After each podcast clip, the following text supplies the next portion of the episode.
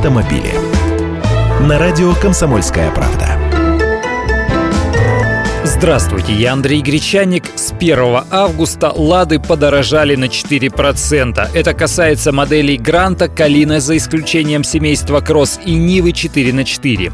Теперь самая дешевая «Гранта» будет стоить от 345 тысяч рублей, а внедорожник 4 на 4 от 420 тысяч. Это я про рекомендованные цены предприятия. В автосалонах машины, как правило, дороже.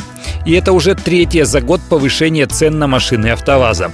Но с учетом этого повышения суммарное изменение розничных цен на легковушки «Лада» в первом полугодии по-прежнему ниже, чем рост цен в среднем по автомобильному рынку за 2015 год, говорят на предприятии. А необходимость переписать ценники объясняется кризисом, ростом стоимости комплектующих и падением российского автомобильного рынка на 37%.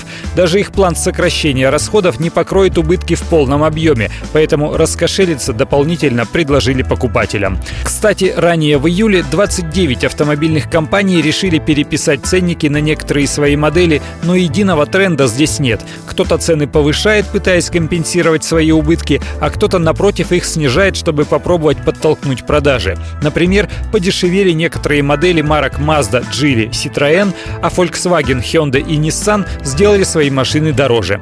Но самое интересное, конечно, впереди. В сентябре автокомпании компании захотят попробовать вывести рынок из спячки. Да и тот же АвтоВАЗ должен объявить цены и начать прием заказов на свою долгожданную новинку «Лада Веста». Автомобили.